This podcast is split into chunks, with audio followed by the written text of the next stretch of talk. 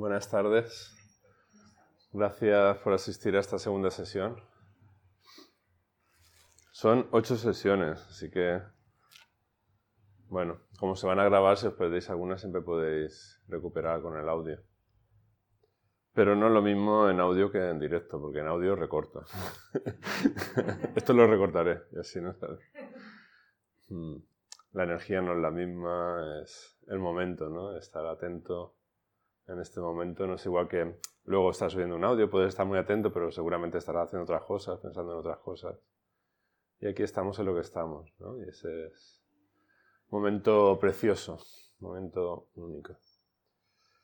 Bien, eh, la sesión pasada el tema estrella era la visión. Eh, que por cierto, repasando el audio, me di cuenta que dije, son cinco etapas, pero no dije qué etapas eran. Las cinco etapas en el camino del Bodhisattva son, la primera es el equipamiento en méritos, si recordáis, que la dimos un poquito. La segunda es la visión, que le dedicamos más espacio porque es fundamental. Si uno no sabe, no tiene una visión clara de hacia dónde va, pues no va a ningún sitio, evidentemente. La tercera es la que vamos a ver hoy. Es determinación, puede ser también la resolución, se puede llamar de las dos maneras. La cuarta es la práctica. Y a la práctica vamos a dedicar varias sesiones, porque la práctica del Bodhisattva, eh, si este es algo, es un camino eminentemente práctico. Por eso va a haber varias sesiones para la práctica y diferentes prácticas en la vida del Bodhisattva. Y la quinta etapa es la realización, la realización de la vía del Buda. Así que hoy estamos en, la tercera etapa, en la resolución o determinación. Y es, esas enseñanzas vienen de la época del Buda, del budismo indio. Y los indios son muy dados a, clasificar. Así que esta etapa está eh, clasificada en otras seis subetapas, otras seis aspectos, se podría decir. Eh, os lo envié por correo a los que os apuntasteis a la sesión, lo tenéis en el correo, a los que estáis en el dojo lo puse en el Telegram del dojo. Y son la adhesión emocional, la segunda es la aspiración al despertar, la tercera encontrar, seguir al maestro, la cuarta abandono del mundo, la quinta alta resolución y la sexta buenas disposiciones. Y eso es lo que vamos a ver hoy esos seis aspectos de la resolución. Así que una vez clarificado el tema de la visión y visto la importancia que tiene, mm, vamos a pasar a la etapa de la resolución. ¿Y por qué es tan importante la visión? Además de que si tenemos claro la visión de dónde estamos, hacia dónde vamos, eh, es importante para llegar a buen puerto. Sin lugar a dudas, cuando clarificamos esa, esa visión cada vez más, naturalmente va a surgir una fuerte aspiración al despertar, una adhesión emocional. Cuando uno clarifica las cuatro nobles verdades, no solo intelectualmente, sino hasta con la última célula de su cuerpo, entonces lo que surge naturalmente es una, fuerte aspiración emocional o del corazón. Lo que nos mueve es la emoción. La misma palabra emoción viene de emotion, de movimiento. Entonces cuando lo sentimos con todas nuestras células, pues eso nos lleva a actuar. Y por eso es tan importante esta adhesión emocional, adimukti,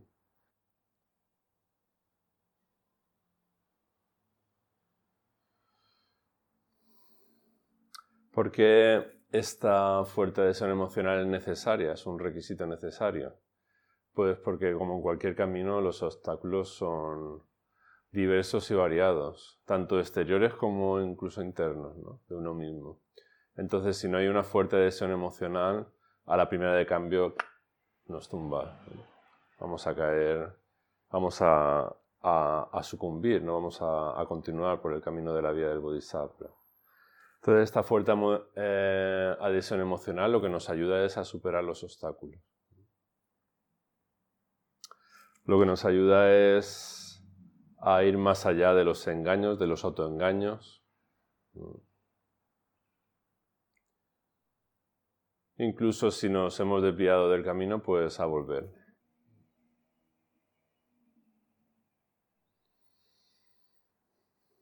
También esta adhesión emocional lo que nos procura es una, una gran confianza, conectar con la confianza de que este es un buen camino y, y a pesar de las dudas, de, a pesar de los miedos que también surgen, pues uno contacta con esa confianza interior y eso es lo que nos impele a, seguir por la vía del bodhisattva. Y esta fuerza emocional nos lleva al segundo punto, a la bodhicitta, o bodhisin. El bodhisin es la aspiración al bien de todos los seres, incluido uno mismo, o empezando por uno mismo. Y esta aspiración al bien de todos los seres es una fuerza impulsora que hay que conectar con ella a través de esta adhesión emocional y una vez que conectamos con ella mantenerla. Y aquí ya lo nombré en la anterior sesión y el maestro Dokusho insiste mucho, generalmente en lo de arrancada de caballo, parada de burro. Porque, claro, cuando uno está adherido emocionalmente, pues puede con todo, ¿no? Pero pasa un poco como en el, enamoramiento, en una pareja, ¿no? Al principio uno está enamorado y cualquier obstáculo es fácilmente superable. Pero eh, esa energía luego hay que aprender a mantenerla y a sostenerla, porque la vida nos tambalea, nos lleva de aquí para allá y es muy fácil perder el norte. Y eso en, el retiro de, de de Luz Serena se, se, ve mucho, ¿no? Porque es toda la semana enfocada en la figura del Bodhisattva, practicando, retirado, mirando hacia adentro. Y uno conecta fuertemente con esta bodhicitta, con esta aspiración al bien de todos los seres. Pero luego vuelve a su vida cotidiana, a su ciudad, a su lugar de trabajo, a sus problemas cotidianos y aquello queda como en un sueño como muy lejano, ¿no? Hay que aprender a, a conectar con esa, con esa confianza interna, con esa conexión con la bodhicitta, con la aspiración al bien de todos los seres, que está siempre ahí. Lo que pasa es que a veces hay nubarrones que impiden conectar con esa, con esa aspiración. Así que en este segundo aspecto, aspiración al despertar, bodhicitta, de lo que se trata es de conectar con ello, pero sobre todo mantenerlo. Una vez que lo hemos identificado esta conexión, aprender a, mantener el rumbo, digamos. Como el maestro de Gusho también siempre pone el ejemplo de Ulises, ¿no? como cuando el canto de sirena, que se ata al mástil para no, arrastrar, no dejarse arrastrar por, el canto de sirenas y mantenerse firme en, en la determinación de seguir la vía del Bodhisattva.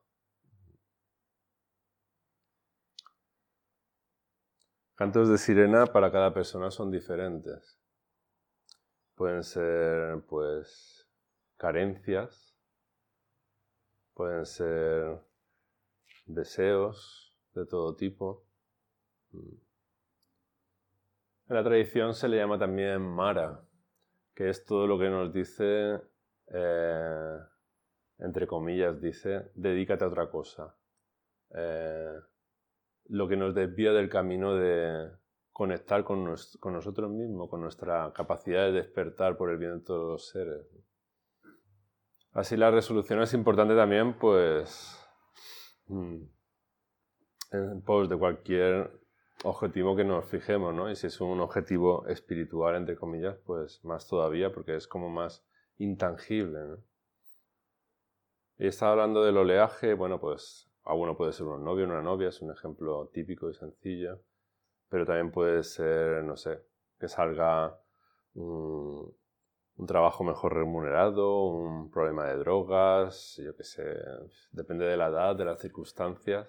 Cualquier cosa, el, el oleaje del sansara nos puede zarandear, ¿no? La fama, el poder, eso es todo típico.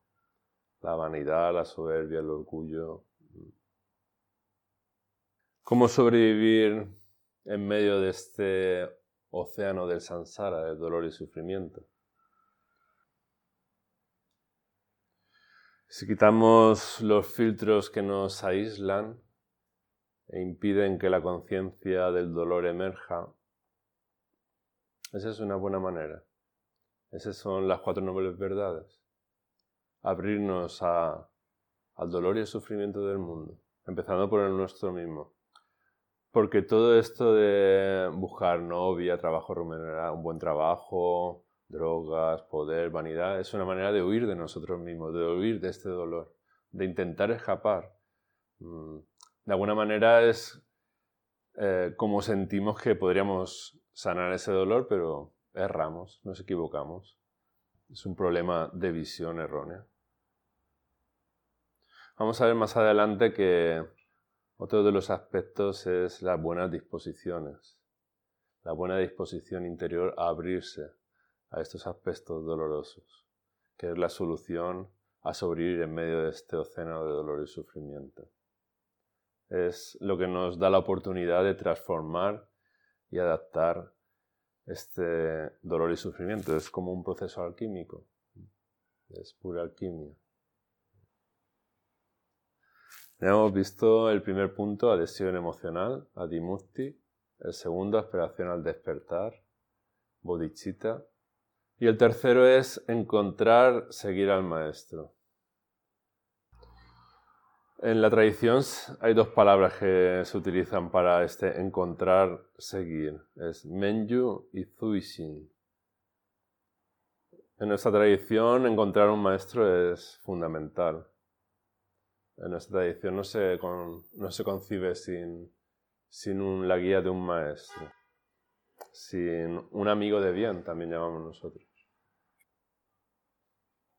Pero bueno, no es solo un guía, sino que sobre todo es un espejo. Porque somos especialistas en proyectar en, en diferentes figuras y en la de un maestro más todavía.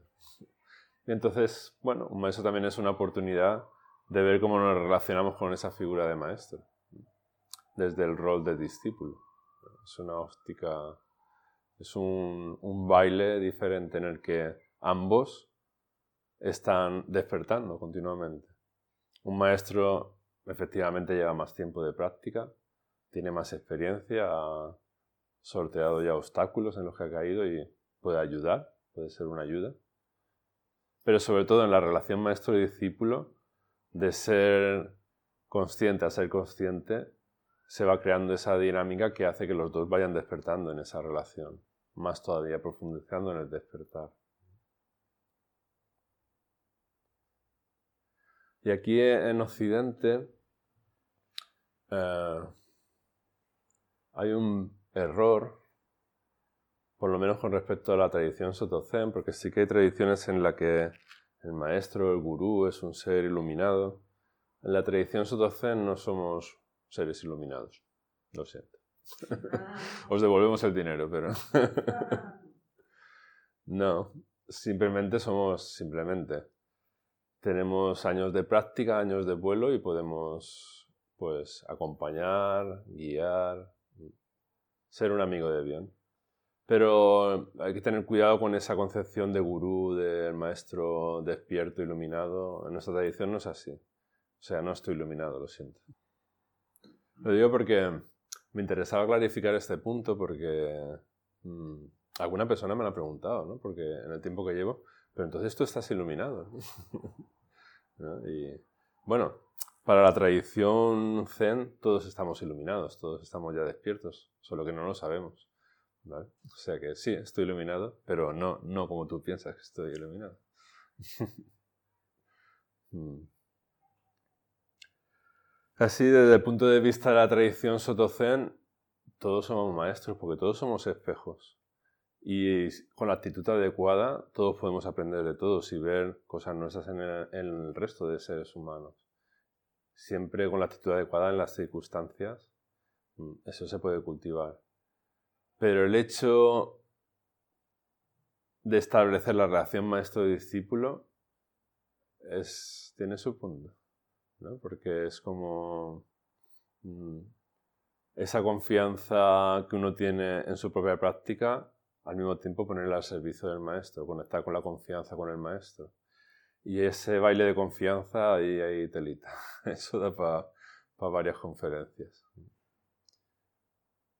Yo en mi relación personal con mi maestro, eh, evidentemente en los 25 años que tenemos de relación, ha cambiado continuamente. O sea, va creciendo, va cambiando, vamos aprendiendo, nos vamos conociendo cada vez más. Es, muy, muy, muy rica.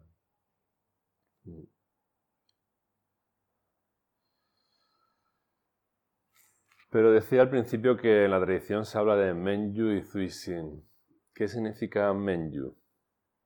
Menyu es el contacto cara a cara. Es como el enamoramiento, ¿no? Como uno ve al maestro y hay un reconocimiento cara a cara de ese ser humano. Y este punto es importante, ¿no? Yo recuerdo la primera vez que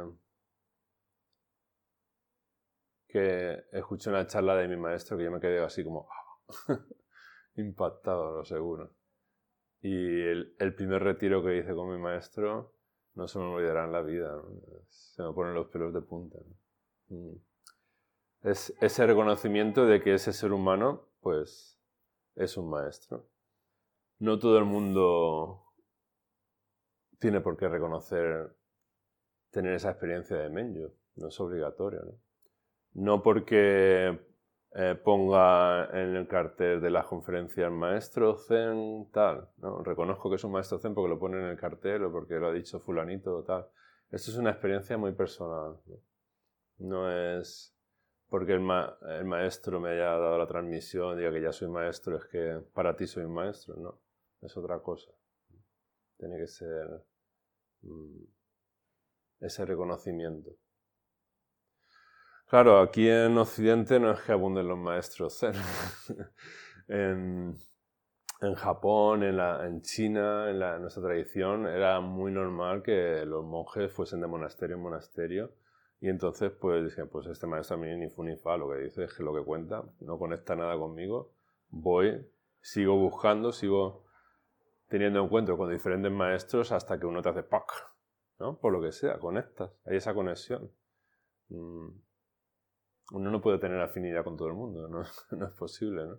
Pero esa, ese menú, ese reconocimiento cara a cara es, es una experiencia y en la relación maestro-discípulo es importante. Mm, es un encuentro íntimo, decimos, cara a cara, en el que uno reconoce profundamente, este es mi maestro. Y con Menyu se inicia la relación. Es como el enamoramiento. Iniciamos la relación. Hay ese reconocimiento. En nuestra tradición tenemos una práctica que es Dokusan, que es una entrevista privada, que normalmente es con los practicantes. en, esa entrevista privada formalmente eh, se pide, se reconoce que hay ese menyu y se pide que se inicie la relación formal maestro-discípulo. No es que se envíe un, WhatsApp o un, email. Oye, que, quiero ser tu discípulo. No funciona así, ¿no? Aquí. Normalmente es en un retiro, en un dokusan. Hmm. Después de Menju lo que viene es Suishin. Suishin. Que es la continuación de realización. Suishin significa. Eh, sui significa seguir y sin el espíritu. Con lo cual, Zushin es seguir el espíritu del maestro, seguir la enseñanza del maestro, seguir la visión, usar los ojos del maestro para vernos a nosotros mismos. Pero eso no significa seguir ciegamente. O sea, no significa lo que diga el maestro va a misa sí que tomarlo en muy buena consideración, en alta consideración, pero no significa eh, ceder la voluntad o cosas así por el estilo, ¿no? Como podría ser en otras tradiciones, en absoluto. Podemos mantener, seguir manteniendo sentido crítico. Mm. Porque bueno, ya lo dijo el Buda Sakyamuni. Mm. Sé tu propia vela. Al final, el maestro no puede despertar por nosotros, tenemos que ser nosotros los que despertemos, tenemos que ser los que vayamos tomando conciencia. Entonces el maestro nos puede indicar, nos va a dar una visión objetiva de nosotros y nuestras relaciones en ese conocimiento. Uno se autoengaña constantemente y el maestro te puede señalar los puntos débiles, los, los puntos ciegos, no visibles para uno mismo, pero muy evidentes desde la mirada entrenada, digamos. Cuando, cuando empezamos a practicar estamos como ciegos, no tenemos una visión clara.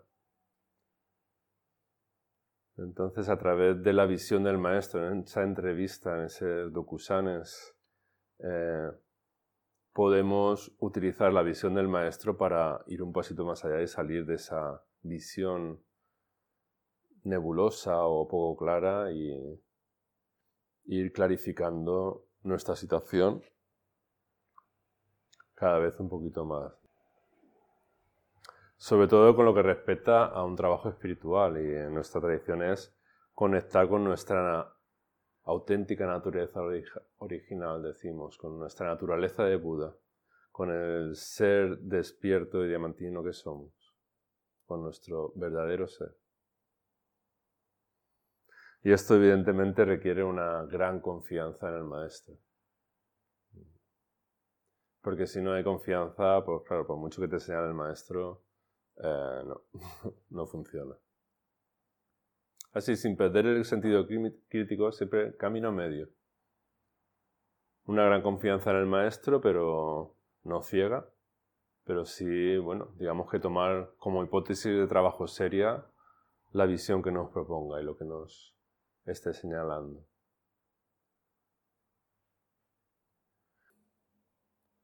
Como decía Sócrates, no hay seres malvados, hay seres ignorantes. La tradición budista cree firmemente en que esa verdadera, nuestra verdadera naturaleza original es pura bondad. Entonces, si todos tenemos la semilla del espíritu del Bodhisattva en nosotros, y esta es la única que puede llevarnos a la felicidad. Ese es el convencimiento del Bodhisattva. Lo que hacen las palabras del maestro es generar una empatía de corazón a corazón. Siempre decimos también en nuestra tradición, transmisión de corazón a corazón. Y es así como se transmite el espíritu del Bodhisattva. Y en este sentido es importante también compartir tiempo con el maestro, compartir práctica, compartir teishos, enseñanzas, eh, digamos que funciona como vasos comunicantes. Esa conexión que tiene el maestro con su técnica naturaleza original, uno puede a través de ese contacto con el maestro como aprender a conectar con su propia naturaleza original. Y eso no se puede transmitir por correo electrónico, ni por Facebook, ni por nada de eso. No sé si todos los que estáis aquí conocéis Sampai, porque no, todos no practicáis. Sampai es un gesto que eh, se hacen muchas tradiciones espirituales, es, se hace un gaso, que es este gesto, y lo hacemos una postración, son tres postraciones, y ponemos las manos así como de apertura.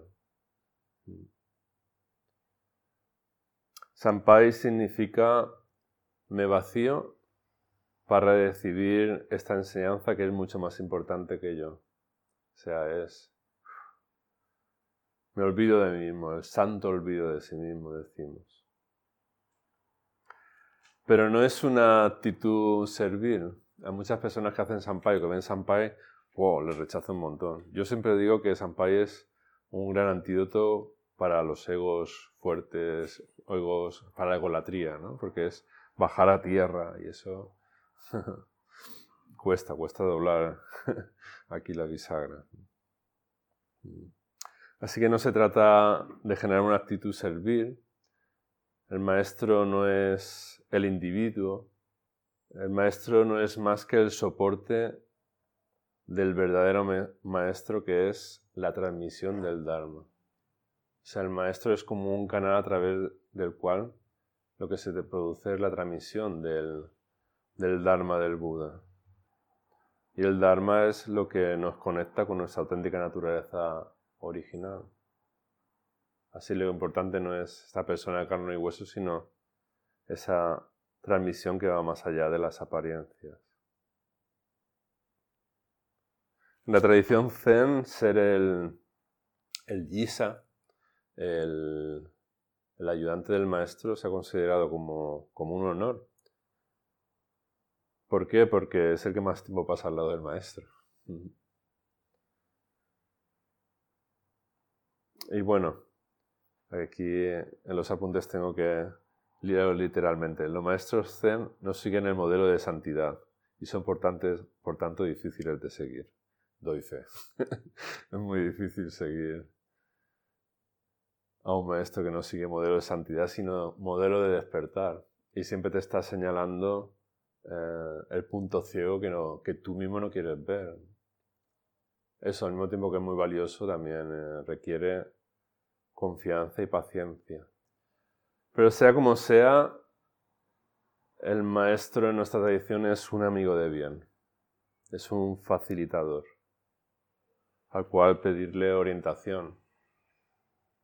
El maestro, a través de su conexión con su auténtica naturaleza original, es capaz de ayudaros a volver la mirada hacia vuestra auténtica naturaleza original.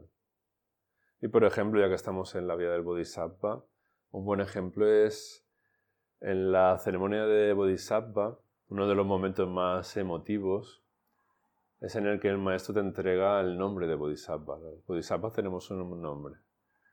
Y ese nombre señala directamente a, tu naturaleza original. Recuerdo el de un compañero de práctica, empezamos a practicar al mismo tiempo y eh, el nombre se entrega, el discípulo, el, bueno, el bodhisattva se coloca delante del maestro, el maestro está sentado, hay una mesita en la que hay quemándose incienso y le entrega el nombre. ¿no? Este, el, el bodhisattva está en Gasho Shoki, que es de rodillas pero erguido. Y el maestro le va a entregar a, mi compañero el nombre, se le queda mirando fijamente los ojos. es una ceremonia que es muy silenciosa, muy ceremonial. Y de repente le grita, ¡Rugido de león! y todo, apuntaba su... Y era una persona como muy tímida, muy aparentemente, pero le estaba señalando su, su fuerza y su rugido de león interior. Entonces apuntó a su naturaleza de Buda. Mm. Pero hay, hay muchos nombres, eh, tengo un listado por ahí, algunos que dicen, wow, tela. Mm. No voy a deciros el mío.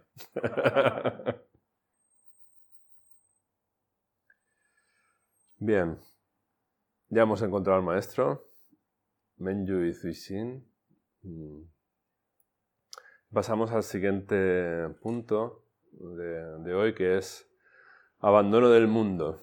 Shuke Tokudo. Mm. Abandono del mundo eh, se suele referir en la tradición a los monjes que abandonan la vida laica. Pero en el caso del Bodhisattva,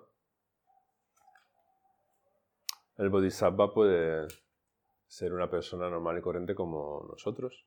De lo que se trata es de abandonar en el foro interno, digamos, los valores del mundo convencional y adoptar los valores del bodhisattva, que también los veremos con detalle en las siguientes sesiones.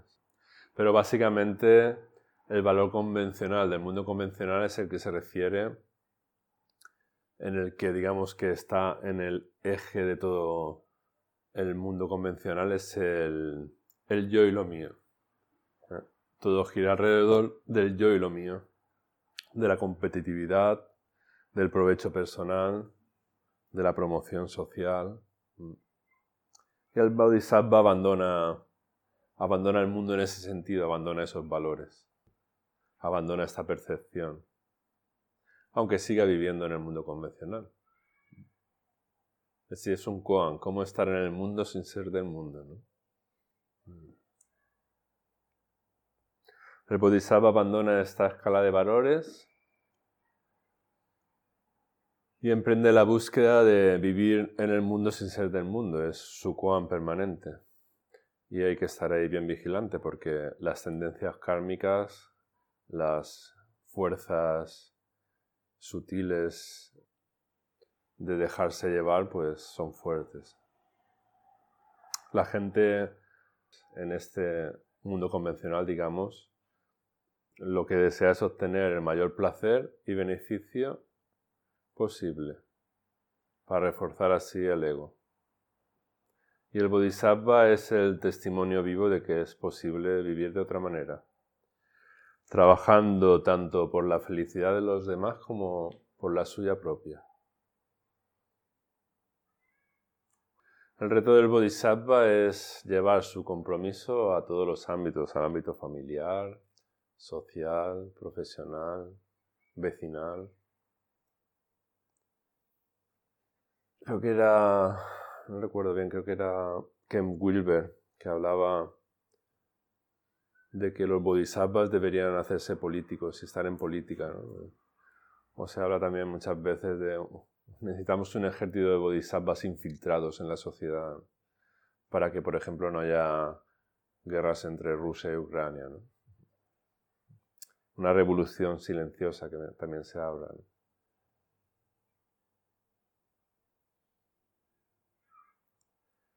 Pero no hay nada escrito y no, en nuestra tradición siempre, bueno, en el turno de preguntas siempre buscamos como la receta y no hay recetas establecidas y por tanto la realidad es cambiante continuamente y se requiere creatividad para vivir en este mundo sin ser del mundo.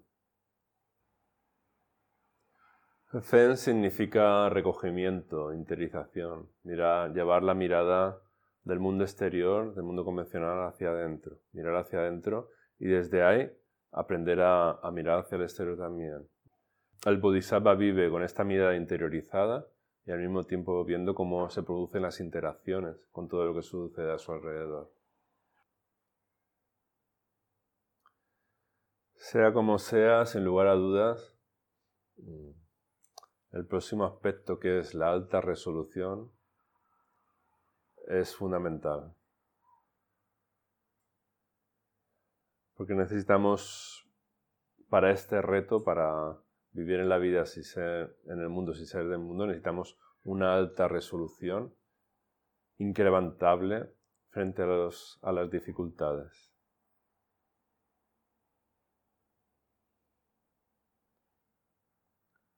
Pueden surgir, evidentemente, muchos obstáculos. Y eh, en nuestro karma personal tenemos patrones negativos inconscientes que están condicionando nuestra forma de ser y estar en el mundo. También llevamos una inercia de manera de funcionar y cambiar esas tendencias requiere una alta resolución. La fuerza de la propia ignorancia. Y esto engancha con, enlaza con lo que estábamos hablando al principio el trabajo de transmutación espiritual. ¿Por qué? Porque cada vez conforme vamos profundizando, mirando hacia adentro, uno muchas veces sucede que dice, pero yo he venido a meditar para estar mejor, pero cada vez me encuentro peor. ¿Por qué? Porque al principio, eh, conforme uno va quitando velos de ignorancia, va viendo lo mal que estaba sin ser consciente de ello. Y bueno, parece paradójico, pero para estar mejor primero hay que reconocer lo mal que uno está. Mm. Así que cuando vamos profundizando, nos vamos encontrando cada vez con dolores más intensos y más profundos. En los retiros de introducción, por ejemplo, en los primeros compases de, de la práctica, los principiantes generalmente se, quejan del dolor, ¿no? porque no estamos acostumbrados a sentarnos así, dejar dolor de piernas o dolor de espalda, dolores físicos, ¿no? Pero los practicantes que ya llevamos tiempo decimos, ojalá fueran solo dolores físicos, porque esos dolores físicos conectan con dolores emocionales, con dolores profundos, que cuando estamos preparados la práctica meditativa es muy respetuosa. Si uno no está preparado no va a ver más allá. Pero conforme uno se va conectando con la confianza, con el aquietamiento y se va abriendo a paisajes más profundos, pues aparecen dolores también más profundos. Pero de todo se sale, todo se va sanando naturalmente cuando aprendemos a conectar con esa confianza innata, con nuestra verdadera naturaleza original. Es usual que al cabo de tres o cuatro años de práctica intensa, muchas personas abandonen la práctica. Eso es muy habitual, incluso antes. En cuanto la cosa se, empieza a poner difícil, pues mm, una salida fácil es, es dejar la práctica. Lo que pasa es que yo siempre digo que cuando uno ha empezado a despertar, no es posible volver a dormir.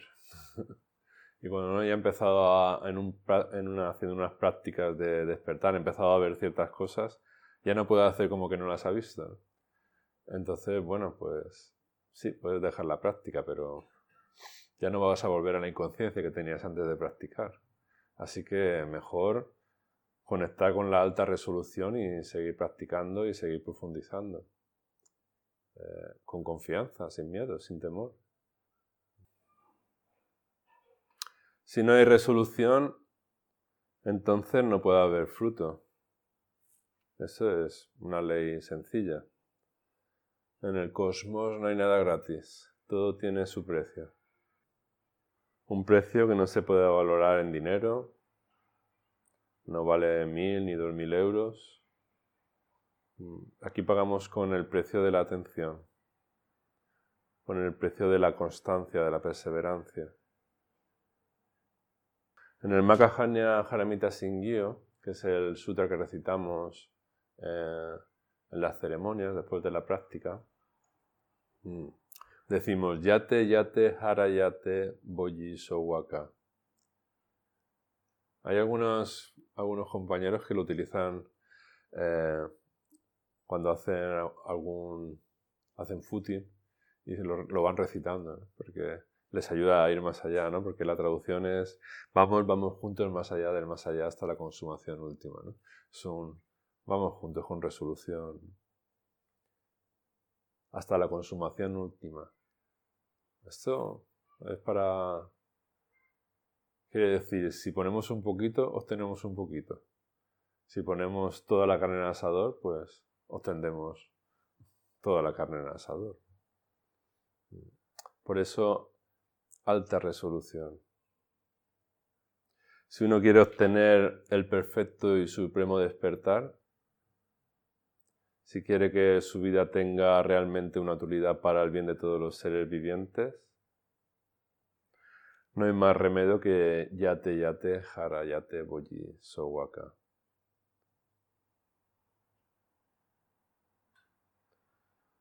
La alta resolución se manifiesta no en la actitud de cerrarse ante la dificultad y el dolor, sino en la actitud de tener la determinación interior de mantenerse lúcido en medio de la vulnerabilidad de ser, mantenerse vulnerable al dolor. Y esto es una práctica fundamental. Esa actitud de, de, apertura es una actitud a cultivar en nuestra práctica. Y sobre todo en los retiros, si uno va con la actitud del guerrero de por muchas meditaciones que haya, yo voy a aguantar. Y es una, así como una práctica de, de samurái, se podría decir, de, guerrero. No funciona. Lo que funciona es abrirse, es hacerse conectar con la vulnerabilidad y, y abrirse al dolor y al sufrimiento. Para una vez reconocido en uno mismo, poder reconocerlo en los demás, como vimos en la sesión anterior. Así el bodhisattva es aquel que opta por ser vulnerable al dolor. No solo al dolor propio, sino también al dolor de los demás. A veces creemos que la determinación consiste en apretar los dientes, cerrar los ojos, y pisar el acelerador a fondo para atravesar el obstáculo sin darnos cuenta. Eso es como la avestruz que mete la cabeza bajo tierra. La resolución es todo lo contrario, es permanecer en el aquí y ahora, bien abiertos, perfectamente atentos, lúcidos, lo más lúcido posible, sin huir, sin cerrarse. Permanecer vulnerable lo que al Bodhisattva le otorga profundidad y calidez de corazón. Si no podemos sentirnos vulnerables ante nuestro propio dolor y dificultad, ¿cómo vamos a ser capaces de sentir el dolor de los demás?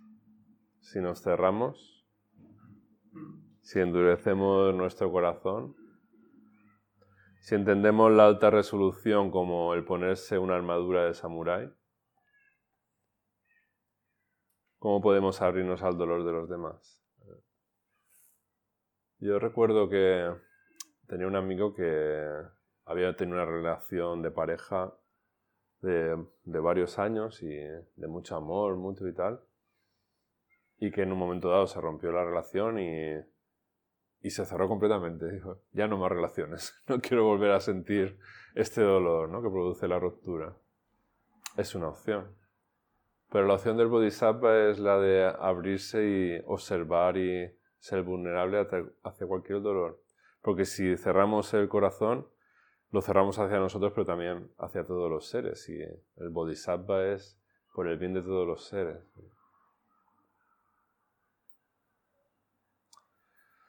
Y lo que pasa es que en nuestra sociedad estamos tan bombardeados por situaciones dolorosas que a veces es difícil conectar con el dolor y el sufrimiento de los demás porque estamos como habituados, ¿no? Insensibilizados. Por ejemplo, ahora con la guerra Rusia-Ucrania, que lo vemos en la televisión a todas horas y tal, todo el dolor y sufrimiento que produce la guerra, estamos así como impactados, pero al final se van sucediendo las noticias y nos vamos insensibilizando, ¿no? Pero la cantidad de dolor y sufrimiento que produce una guerra es espeluznante. ¿no? Pero claro, como está ahí con la tele, como está lejos, muy lejos, en un país muy lejano. Mm. Y a poco que se pare uno y contacte con el dolor y sufrimiento, se puede, nos puede conmover profundamente. Y empatizar con ese dolor y sufrimiento. Está muy estudiado por la psicología los mecanismos de defensa. Los mecanismos de defensa que, que nos mantiene alejados de, alejados de nuestra conciencia el dolor y sufrimiento profundo que albergamos. Estos mecanismos de defensa eh, dan consistencia al yo y a lo mío. Y estos mecanismos de defensa son los que en la relación, por ejemplo, maestro-discípulo podemos ver cada vez más claramente. El camino del Bodhisattva no solo se trata de permanecer siempre vulnerable a la conciencia del propio dolor, sino también al de los demás, porque ya vimos que cuando se difumina esa frontera del yo y lo mío, lo natural es ser vulnerable y estar abierto a los demás.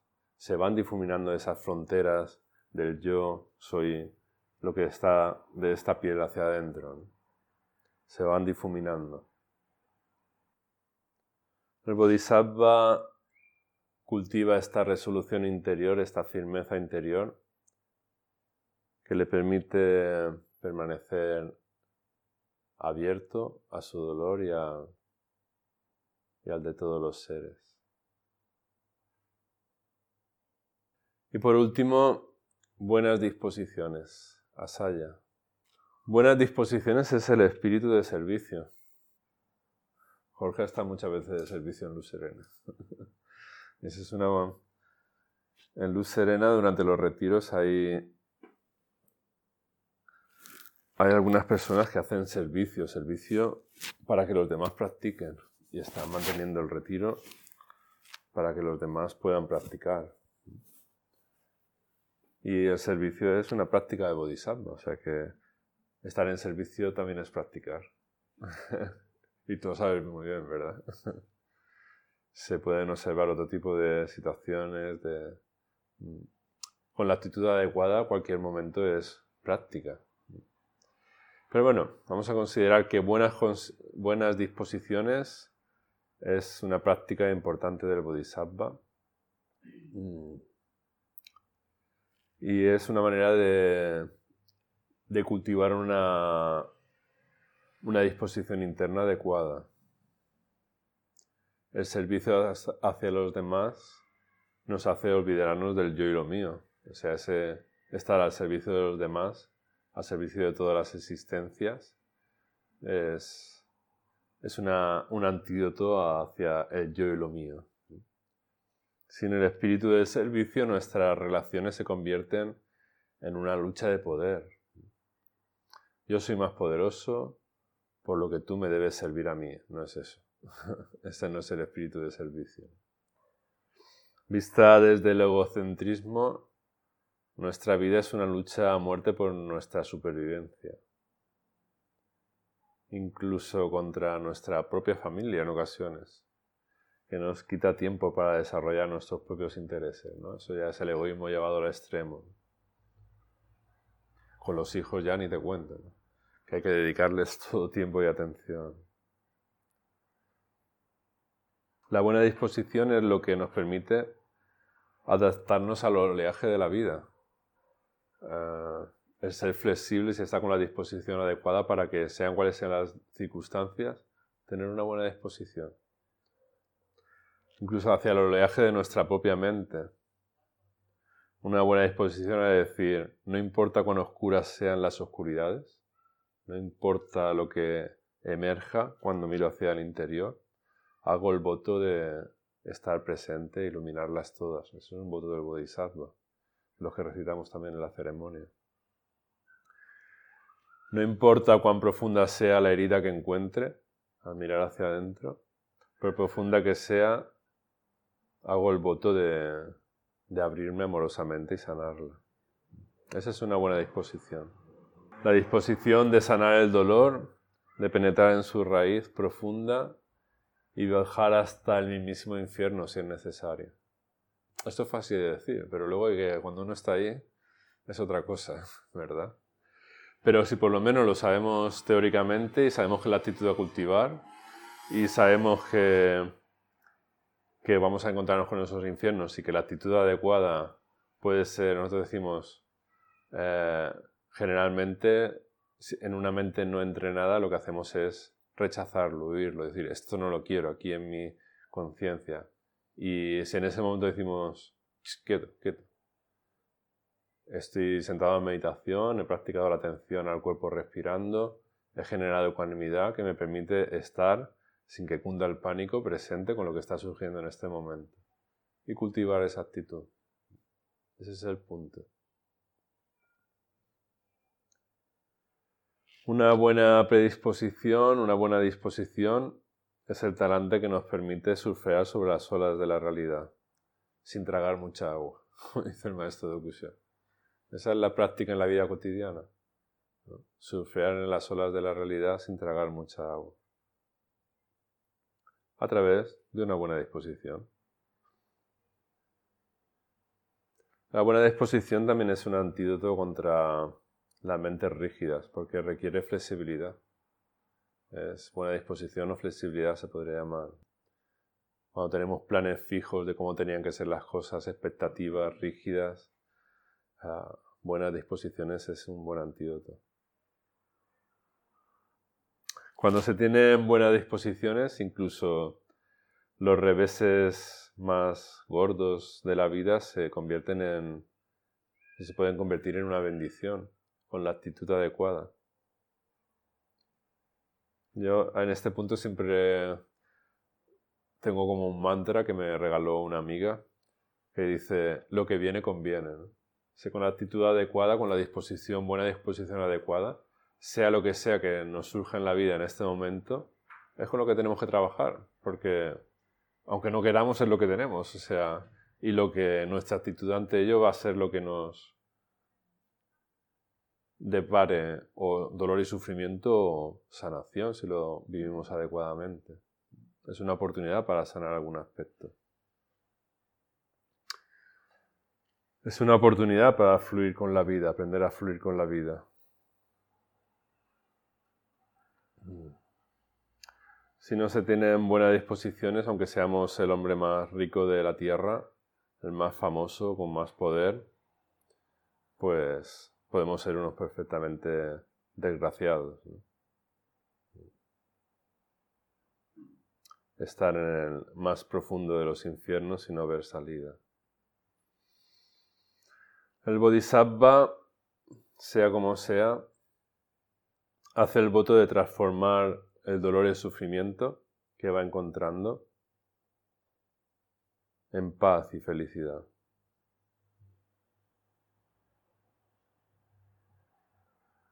Y eso se puede empezar desde ya mismo, en la vida cotidiana, en cualquier detalle, con lo que va surgiendo, con lo que va surgiendo en nuestra vida. Las pequeñas cosas, es a través de las pequeñas cosas que se aprende o que lo podemos aplicar luego en las grandes cosas.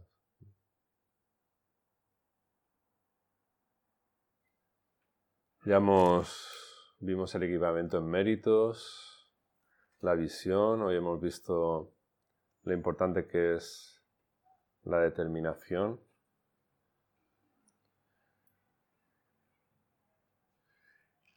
Y bueno, creo que os he dado unas cuantas claves más y sobre todo, y así para concluir, como lo que quería transmitiros es que la vía del Bodhisattva no es una vía ideal para santos espirituales, sino que es una vía aplicable a la vida cotidiana.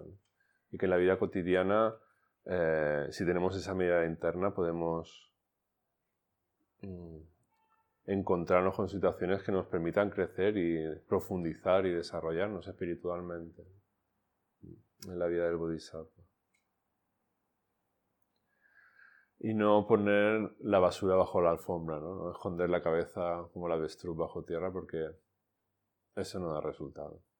y cuando uno emprende la vida del Bodhisattva es porque se ha dado cuenta de que eso no da resultado y que hay otra manera de hacer, de vivir, otra actitud de vivir en la vida que, que es mucho más sanadora y nos aporta paz y felicidad. Así que hasta aquí hoy la parte que quería comunicaros y, ahora como siempre, si me hacéis unas preguntas y entablamos un diálogo, será mucho más, muy rico. Esa es la parte que más me gusta, más divertida. Esta yo he visto que algunos habéis bostezado, pero era necesaria.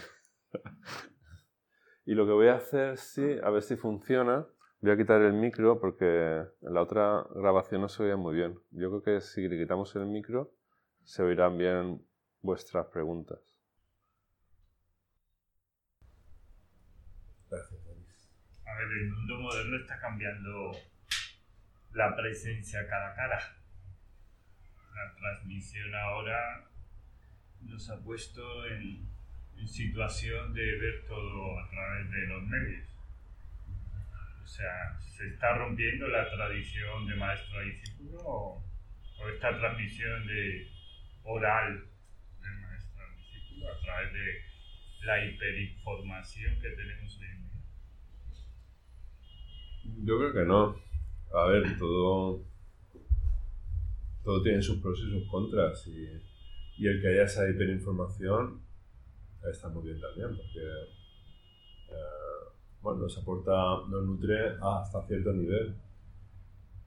Lo que pasa es que la transmisión cara a cara eh, no se puede suplir con esa otra parte, que es importante tener conocimientos, conocer, leer, ver, oír a otros maestros, la distancia, pero la relación personal con un maestro de verdad de carne y hueso eh, no se puede suplir. Eh, de todas maneras, tampoco hay que rechazar las ventajas que se ofrece, desde luego. Porque, bueno, yo, por ejemplo, con mis discípulos tengo entrevistas personales por videoconferencia porque bueno, pues no es lo mismo, pero si no hay pan buenas son tortas. Pero luego sí que, claro, evidentemente practicamos juntos en los retiros y tendremos entrevistas en vivo y en directo. Pero bueno, es cierto que tampoco es cuestión de hacerse unos cuantos, eh, hacerse 100 kilómetros para 15 minutos de entrevista. ¿no? Entonces, hay que, digamos, el punto medio. Lo que sí que no puede ser es todo online. ¿no?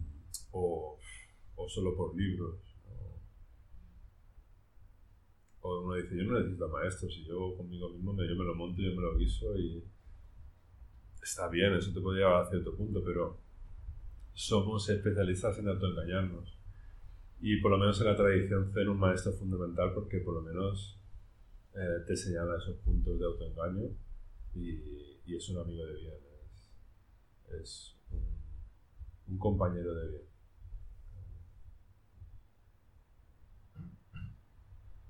Porque todo, toda medicina tiene su, su, sus inconvenientes, ¿no? O sea, depende de la posología, porque también en relación maestro-discípulo se pueden dar situaciones de abuso, también se, se, dan y son conocidas, incluso de abusos sexuales, ¿no? Entre maestros y discípulos. Entonces, por eso cuando hablaba de eso, decir, seguir al maestro no significa seguirlo ciegamente, o sea, hay que tener un, también un, un marco, ¿no? Porque bueno, al fin y al cabo un maestro es, un ser humano y también se puede equivocar. No, no, es infalible. Pero sí es una persona que lleva mucho tiempo en la práctica, tiene una madurez espiritual, tiene la visión bien afilada y te puede señalar y te puede ser útil, o sea, utilízalo. Aunque sea, pueda sonar egoico, pero bueno, en el sentido de utilizarlo para, para dejar de ser egoico.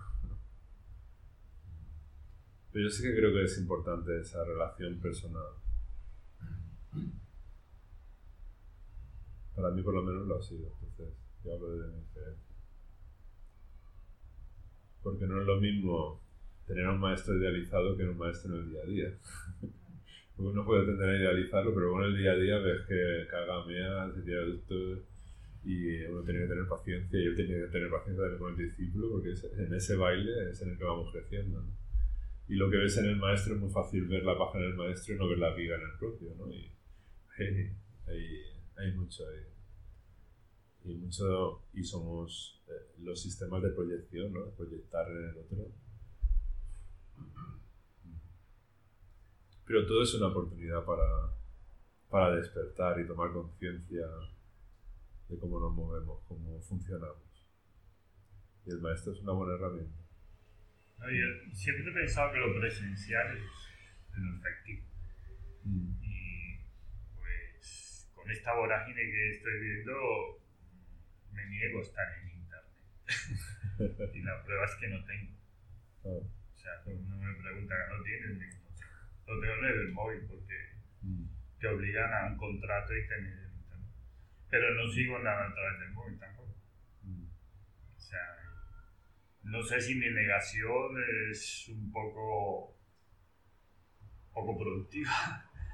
O, pero es que hay tanta información y que ofrecen retiros por internet y no es lo mismo. Lo has dicho al principio, estar aquí presente y otra cosa es oír el audio o ver un vídeo. Mm. Mismo, no está uno en lo que está, realmente. Sí, totalmente, pero ya te digo, si no hay pan buenas son tortas. Imagínate que, yo qué sé, que en, tienes ese encuentro en cara a cara con un maestro que está en, Latinoamérica, por ejemplo.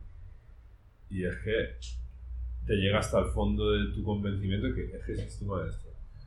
Claro, a lo mejor puedes una vez al año o una vez a dos años a tener un retiro con él, pero el resto del tiempo pues necesitas una comunicación, necesitas un, un algo. Pues ahí pues puedes utilizar medios electrónicos, ¿por qué no? O sea, no hay una norma que diga eh, cara a cara sí o sí, o electrónico sí o sí, o sea, las circunstancias, solo con lo que tenemos que aprender a, a danzar. Sí, y luego, bueno, pues, cada uno también tenemos nuestras tendencias kármicas. Yo soy súper. Además, incluso me dedico por. Todo, hasta la libreta que tengo es electrónica. te digo más. Además, esta, mira, qué bonito. es de tinta electrónica y es una pasada. Y... Pero con mi maestro, como lo retiro con mi maestro, pues no es lo mismo.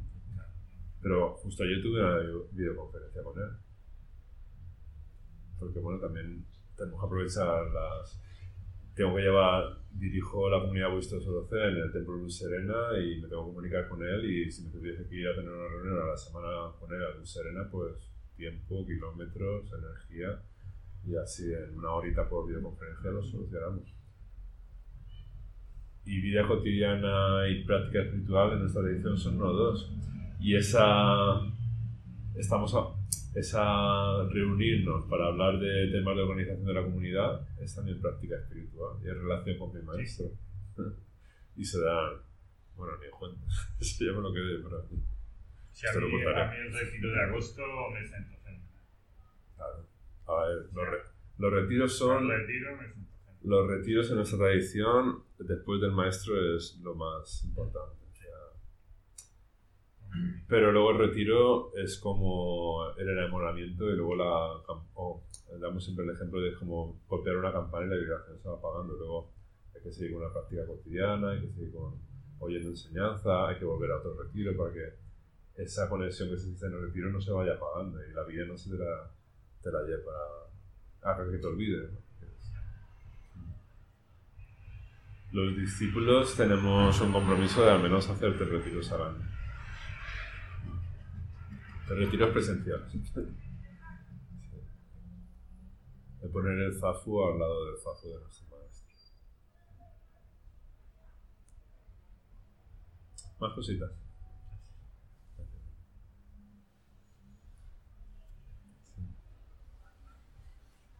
Eh, escuchando esto último que has comentado sobre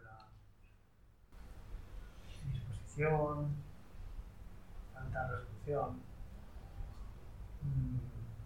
Mm, yo eh, llevo relativamente poco tiempo pues, practicando y sí, es verdad que reconozco muchas de las fases de sentirme mal, de muchas dudas, de incluso reconocerlas y, y tener paciencia. ¿no? Hubo en una ocasión una frase que oí y no podría definirlo, creo que no es rendir. Eh, eso últimamente me está haciendo reflexionar, entrar en un bucle. Eh, rendirme para mí, eh, soy autoexigente y bastante dicotómico, ¿no? es decir, blanco o negro. Muchas veces lo que me ocurre es que me doy cuenta de cosas que no que no estoy haciendo bien, rectifico, que no me hacen sentir bien. Y entonces lo que hago es, eh, con la importancia que tiene, no hacer nada, simplemente observarlas. Y ahí es donde crece mi malestar, porque hay como una vocecita que me dice, no, estás eh, dejándolo pasar, no le haces caso. Pero por otro lado pienso que necesito como posicionarme de, de, una manera tranquila para poderlo ver sin que pase demasiado rápido, aunque me va a sentir mal. Quería compartir esta reflexión porque me ha despertado todavía más en esta charla ese punto. A ver,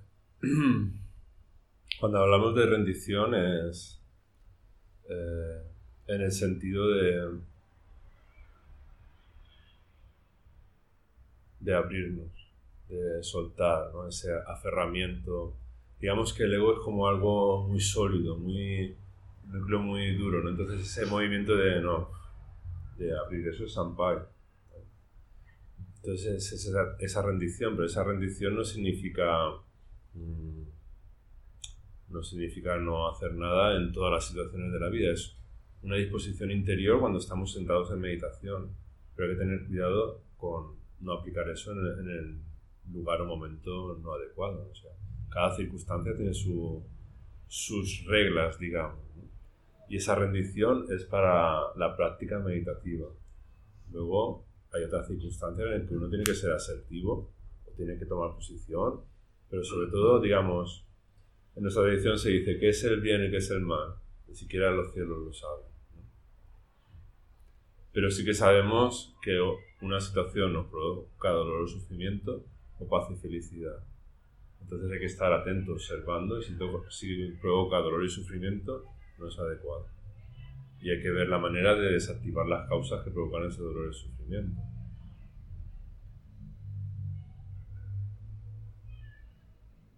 Esa es un poco, digamos, la guía, nuestra guía.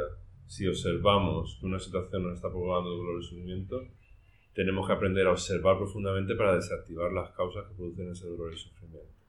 Y en un momento que reconocemos esas causas, ese movimiento de apertura, de soltar, es como un deshacer un nudo que está muy, muy prieto y se deshace. Esa es, digamos, la metáfora. Pero es algo interno, es algo que uno tiene que ver en sí mismo. No sé si te ayuda. Sí.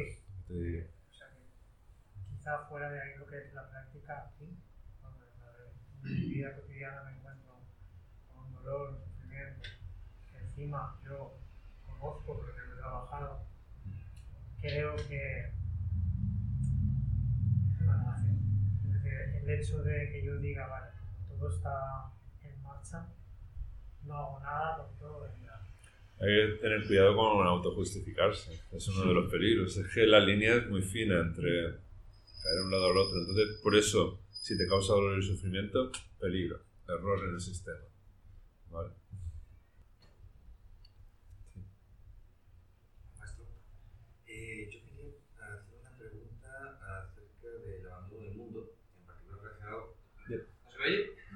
Es que has dicho, ¿no? El mundo. No. Eh, sobre el abandono del mundo ah. y en particular relacionado con el tema del trabajo, el medio de vida. Ah. Eh, bueno, en mi caso, yo me dedico a, exportación de productos frutícolas, de verdura, y es un trabajo precioso. Pero mi sector está lleno de piratas, por decirlo de alguna manera. Entonces, eh, mi, mi trabajo yo es constante la presión por parte de uno buscar el mayor lucro posible y estar constantemente sometido a ese tipo de vaivén emocional. Es un agobio más que mental, más que cansancio mental, es un agobio emocional. ¿Cómo se puede enfocar eso? Seguir la vía del Bodhisattva viviendo en el mundo sin estar en el mundo. Bueno, pues esa pregunta solo te la puedes contestar tú mismo sentándote, indagando y dejando que surja, que surja desde el fondo de tu honestidad la práctica uno tiene que ser honesto con uno mismo y valorar también.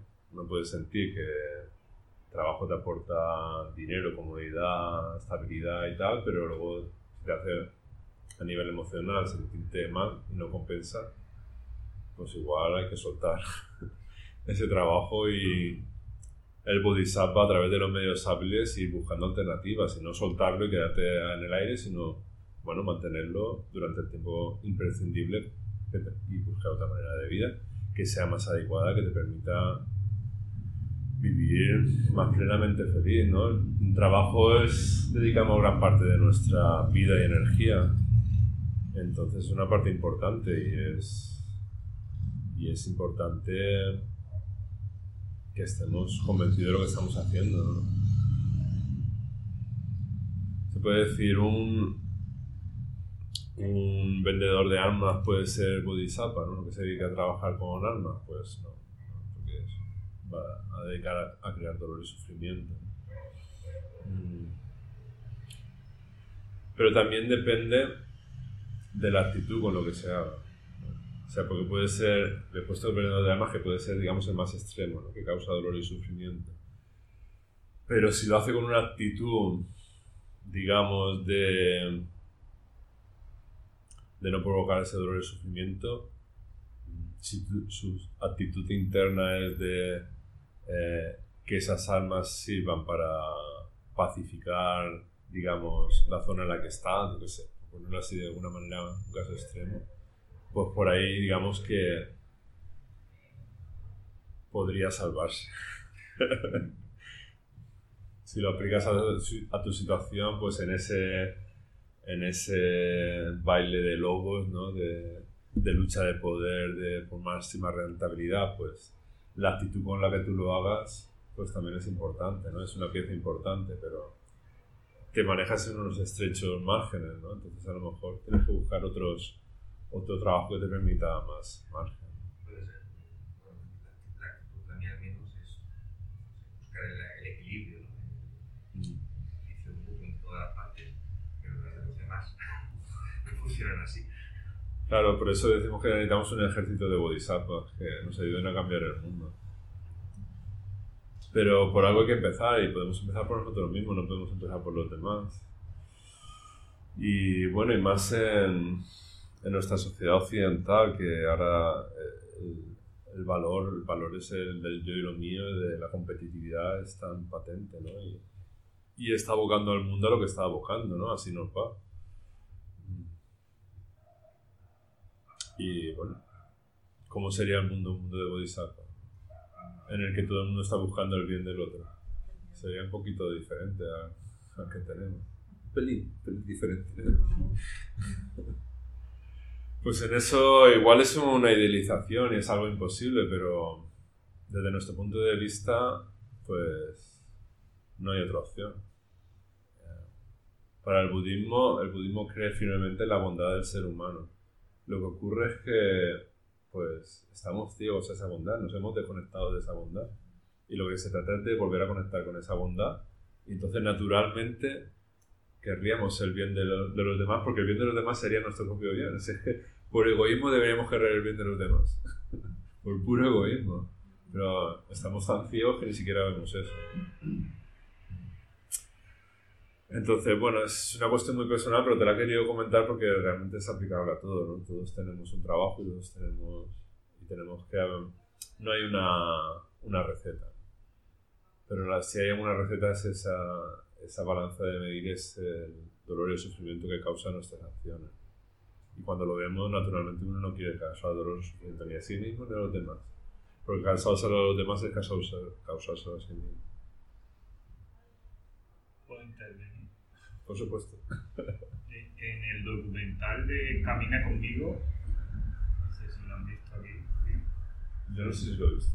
sobre la vida zen en Plum Village, Ajá. De Hanh. eh, sí, de Hanh. Eh, en Estados Unidos los monjes se dedican a ir a la, a la cárcel y a la policía y logran transformar mm, la acción, por ejemplo, en una policía que, que es la que habla, cómo ella le cambió su trabajo, su proyección del trabajo, cuando empezó a practicar la meditación. Y empezó a, a tener otras actitudes distintas con, con los delincuentes, con los presidiarios, porque en Estados Unidos los educan a los policías en la agresividad y en el dominio de- del otro. Y ella empezó a trabajar desde, el- desde la compasión, de ver el sufrimiento del delincuente. Maravilloso, ¿eh? Pareció maravilloso. Solo con ver el sufrimiento del delincuente. o sea. Sí. Pero claro, con lo que hemos visto, para ver el sufrimiento del delincuente tienes que mirar hacia adentro y conectar con tu propio sufrimiento. Si no, no puedes empatizar con el sufrimiento del Claro. otro. Entonces ese es el punto. Y, Y sí, y duro trabajo también, los monjes también lo contaban, porque en la cárcel luego con los presidiarios que había gente con los delitos enormes de sangre y, y ver cómo derrumbaban ante la sensibilidad. Sí, no es- hay, eso me lo que estabas comentando me recuerda que ha habido experimentos o pruebas de que cuando se han puesto en una ciudad ha habido, se han puesto a meditar muchas personas al mismo tiempo, la delincuencia ha bajado en esa ciudad y, y hay pruebas, ¿no? O sea, objetivas de que eso ha sido así. Pero bueno, ya ves, cuando nos sentamos a meditar, a meditar aquí somos cuatro gatos. Esto todavía no es un deporte de masas, porque mirar hacia adentro va contra la tendencia que es tirar balones fuera, no verse, ¿no? Entonces, bueno, mm, se dice que el próximo Buda, el Buda, eh, el Buda es el último, es el fundador de la tradición budista, es el último Buda, gran Buda, digamos, de la tradición. Y la tradición se habla que el próximo Buda no será un ser humano, sino que será una sociedad, el Buda Maitreya, y será una sociedad despierta. Y bueno, eh, yo soy de natural optimista. Igual no lo ven mis ojos, pero por lo menos voy a poner toda la carne al asador, voy a dar lo mejor de mí para contribuir a ello, porque al otro pues no me compensa. Y por eso estoy aquí dando una charla cuando podría estar haciendo cualquier otra cosa. y dedicando tiempo, que el tiempo ya sabemos que es oro, pues a ello. Vamos llegando. Bueno, para mí no hay otra opción. Cada uno tiene su tiene que valorar. Muchas gracias por vuestra atención. Ya tenemos que prepararnos para la meditación que vamos a hacer todos los viernes a las 8. Nos sentamos a meditar, a contribuir por el bien de todo nuestro, lo que nos rodea y, y por el nuestro propio. Porque no hay que olvidar que el ser humano más cercano a nosotros mismos somos nosotros mismos. Y trabajar por nosotros mismos es trabajar por el bien de los seres también, por supuesto. Así que, nada, muchas gracias por vuestra atención y nos vemos dentro de tres semanas. Si podéis, si, si coincide y si se dan las circunstancias.